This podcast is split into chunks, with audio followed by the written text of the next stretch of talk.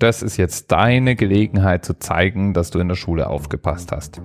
Ich stelle dir jetzt eine Frage und du rufst die Antwort laut raus, egal wo du gerade bist. Ob das nun die U-Bahn, das Auto oder die Dusche ist. Bereit? Okay.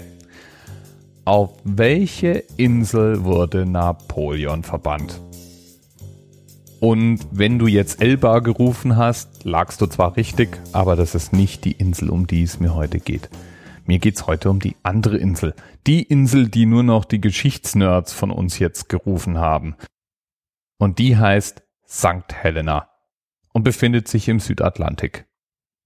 Ganz allgemein hätte St. Helena eigentlich alle Zutaten, um ein gottverlassenes Fleckchen Erde zu sein, irgendwo im Südatlantik, für das sich kein Mensch interessiert.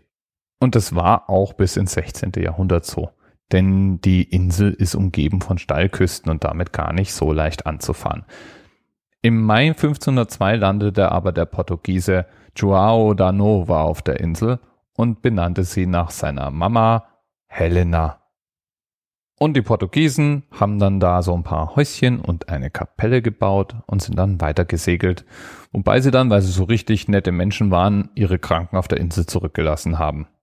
Das muss wohl diese abendländische Kultur sein, von der immer alle reden. Ja, die Portugiesen waren nur so halb interessiert an dieser ganzen Insel und gaben sie dann 1600 schließlich ganz auf. Woraufhin dann gleich die Holländer kamen und die Insel besetzten. Das dauerte dann bis so circa 1651. 1659 kamen dann die Briten. Die britische Ostindien-Kompanie übernahm die Insel, errichtete ein Fort sowie eine Garnison. Ja, und die waren dann da und blieben an der Macht bis 1673, bis eben die Holländer zurückkamen und sich die Insel wieder unter den Nagel rissen. Inzwischen gab es da einige Farmen und es wurden schwarze und chinesische Sklaven verwendet, um dort eben Anbau zu betreiben. Und wie das so ist mit Sklavenarbeit, die ja prinzipiell mal kostenlos ist, darüber lässt sich Reichtum aufbauen und so ging es St. Helena immer und immer besser.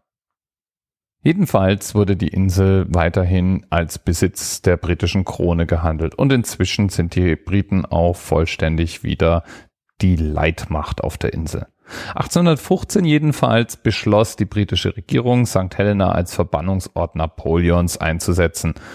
Und im Oktober 1815 wurde der eben dorthin gebracht und blieb bis zu seinem Tod am 5. Mai 1821 dort auch in seiner Verbannung. Für derartige, nennen wir es mal, Luxusgefangene wurde die Insel überhaupt auch danach noch ein paar Mal hergenommen. Zum Beispiel 1900 bis 1902, da hielten die Briten den Burengeneral Pierre Cronier auf der Insel und tausend seiner Soldaten interniert.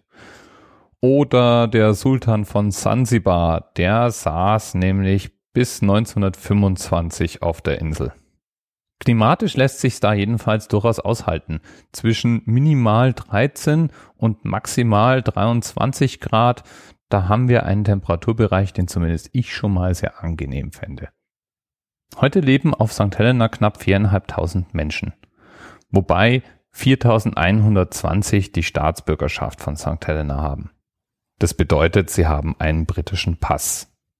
Die Insel ist ländlich geprägt und weil es eine vulkanische Insel ist, hat sie mittendrin einen großen Bergkegel. Der ist benannt nach dem Entdecker des Halleyschen Kometen Edmund Halley und heißt Halley's Mount.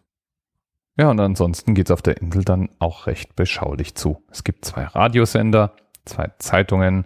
Seit 2015 gibt es ein Mobilfunknetz und 2016 soll ein Flughafen eröffnet werden. Bis dahin war die Insel ausschließlich über Schiffe zu erreichen. Bisher lebt die Insel deswegen auch fast nur vom Fischfang, hofft aber mit dem Flughafen endlich auch sowas wie regelmäßige Einkommen aus Tourismus zu haben. Tja, und warum rede ich heute darüber? Weil St. Helena Island und die dazugehörigen zwei Nachbarinseln insgesamt 308 Quadratkilometer groß sind. Bis bald. TMRS 10, 9, 8. The experience of 47 individual medical officers. Was hier über die Geheimzahl der Illuminaten steht. Und die 23. Und die 5. Wieso die 5? Die 5 ist die Quersumme von der 23.